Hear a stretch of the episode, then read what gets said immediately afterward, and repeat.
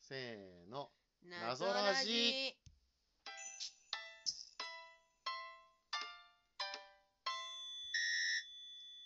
謎時々ボドゲラジオ第118回うんうんだったかなって言今ってた回はですね、えー、Nintendo Switch で、えーダウンロードソフトとして公開されている「たけしとひろし」を、えークリアしましたのでその紹介をしたいと思います。はイい、たけしたひろしイエーイこれめちゃめちゃ良かったのでは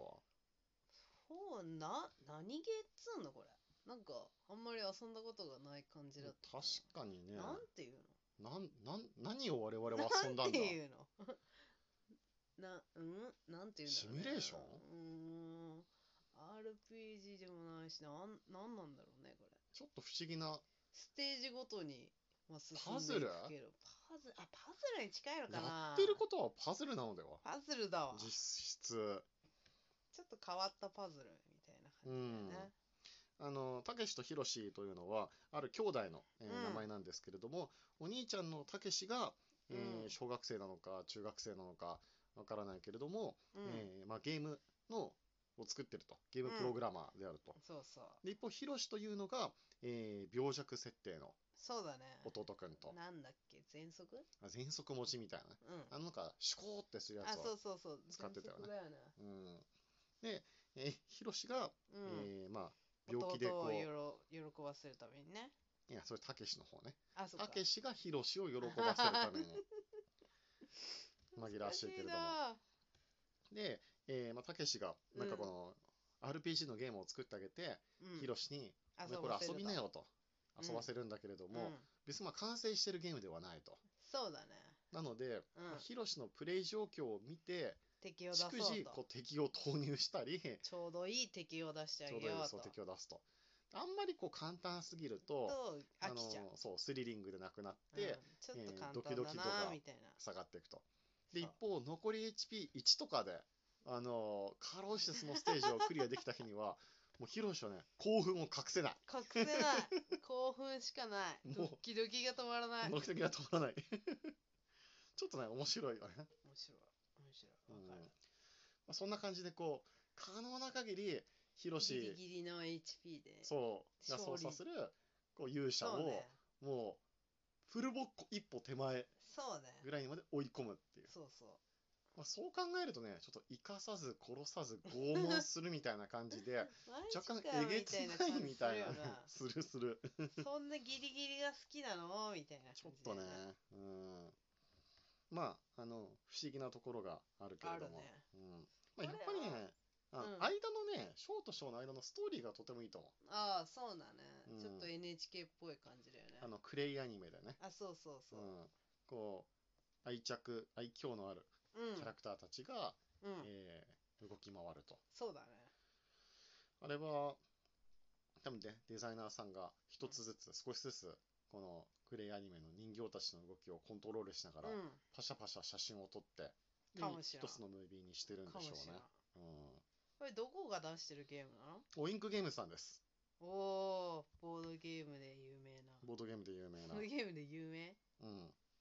ボードゲームが別にメインじゃないんでしょもともとオインクゲームズさんは確か外注でデジタルゲームを作ってらっしゃって、あそうなんだ、えーまあ、ボードゲームも最近はうんうんみたいな。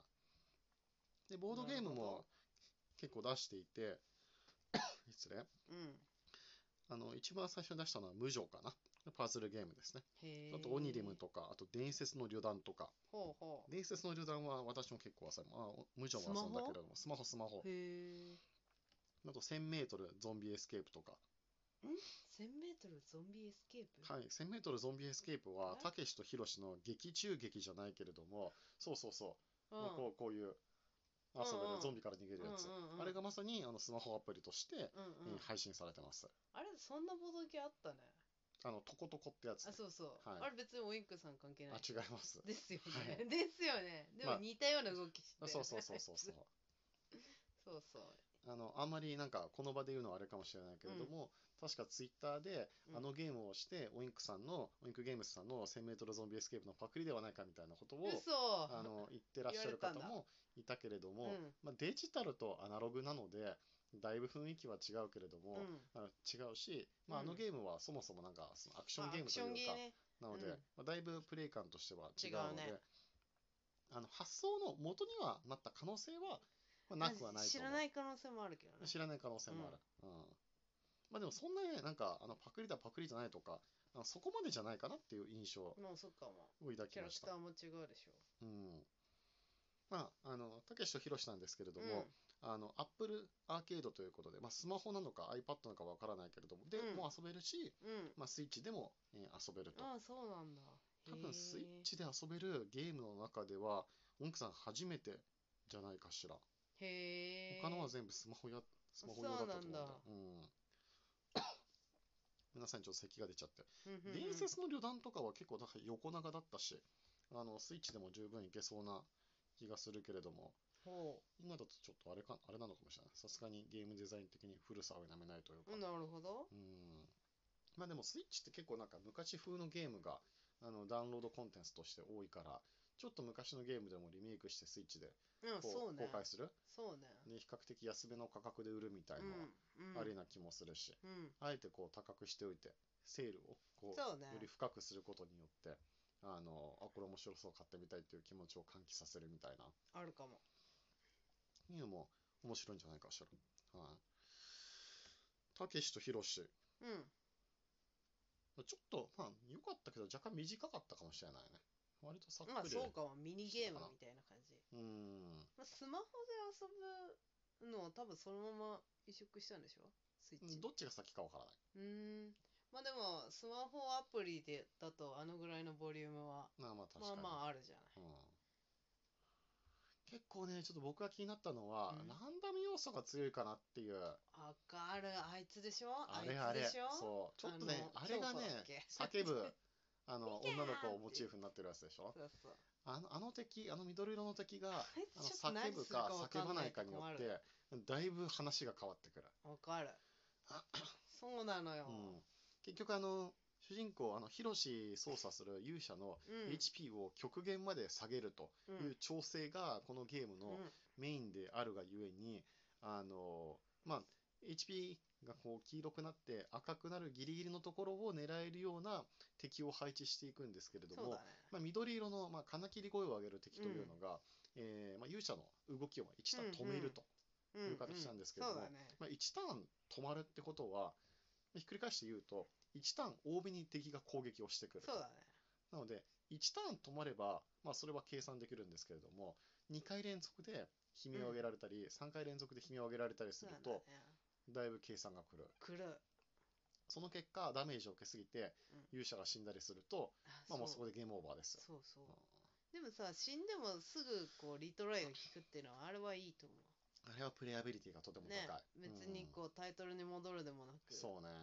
すいぐちいちなんセかーブしゲたームとこオでーバー画面とかになったり、そうねトップページというか、あのメインページまでね、うん戻されたりすどっるからセーブしなと、きゃいけないとかそういう感じでもないしねあの途中一回松明があってそそこうそうで自自動動セーセーブブされるのも、なんか程よい感じ。いいうん、全体的には遊びやすい。そうね1ステージが大体5なんであそうね、あそっか全部5か全部5。 5だわうん5であとは楽しさレベルをどこまで持っていくかってとこだけが違うそうねそうねできれば最初の2ステージまでで、あのドキドキ度をもうなるべく上げておいて、えー、松明を経由して、うん、うん、あとの3ステージは、まあ、流せばあのクリアできそうそうみねたいな感じにそうしておねけると、ベストだいぶだいぶいい楽にクリアできる最後だ。けちょっと難しかったなあそうあえて言うと、ラストのドラゴン戦だけは直前でもう1松明欲しかった、あわかるそこねラスボス前ねねドラゴン結構強いからね。そうなの負けちったなうんドラゴン最初やった時は負けたね。うんいやうん負けあそうか負けたかそ負うけかた。その時はそうか勇者側を操作してるのかあ、そうね。ねあのあ勇者側っていうあか、れ勇者側だよねあの、あれ、あれ、えっと、魔法使い側を操作してる。あそうだっけうあん、だからあれの火の玉を使おうか、ライトニングソードを使おうあーか回復させるそっかそっか簡単でしょ仲間側になるのかそうそうそうそうそうれまでモンスターだったのが最後だけこうこう何勇者側うん確かにねだからそう考えるとちょっと途中でデザインが変わるのは面白いよね、ううんん一体あのドラゴンは誰が操作してたあれは、まあ、自動じゃない自動なの、そこはできたんうん、だだと思いますよ。なるほどね、うん、まあでもなんか良かったえ素直に良かったと思う面白かったうん、うんサクッと終わってよかっそうたね一、日で遊び終えたしねそうねまあオインクの、あの佐々木さんはあの非常に素敵なお子さんがいらっしゃるのでまあもしかしたらそのお子さんとのあのゲーム的な対話の中であの発想としてへ思い浮かんだゲームなのかもしれないーなるほうんどかもしれないで割とその家族愛というか兄弟愛みたいなものがテーマとしてあって、うまんあ、割とうん面白かったうんし、わかるなんだろう、あの、僕、やっぱ学生時代は割と妹と一緒に遊ぶことが多くて、うあんの、妹を楽しませるために、うんちょっとゲームを調整するというか、工夫するっていうのあは、そうなの割とあるあるな気がするんですよ。なるほどね難易度調整難易度調整。なるほど例えボばドゲでもあるよぼぼねよく、どっちかというとボドゲだよね。はいよくカタンを遊んでたけど、あの、所定の資源を1個多めにあげるとかね。なるほどうんただあんまり露骨にやってしまうと、なんか、そんな優遇されたくないみたいな感じになってしまって、なるほまあど加減がね、難しいんですよ。なるほどここら辺は、あの、お兄ちゃん力、お姉ちゃん力みたいなものでは。カタンは交渉だからさいかようにでもなるのではいや、そう思えるでし ょいや、そこね、コントロールがね。ちょっと我慢大変頑な張っんてですよあげればいいじゃんう2ん。個2枚欲しいとか言われたら仕方がないなみたいはい。まあ、そんなこと言ってるうちにもう残り20秒になってしまいました。はいそろそろ締め締めの挨拶とさせていただきます。なはいえー今回の謎解きドキボードゲラジオは、えーオインクゲームズさんのスイッチで公開されているゲーム、たけしとひろしのご紹介でございました、えーダウンロードで遊ぶことできますので、えー興味持った方はぜひ遊んでいただければと思います。じゃあまた聞いてください。ありがとうございました。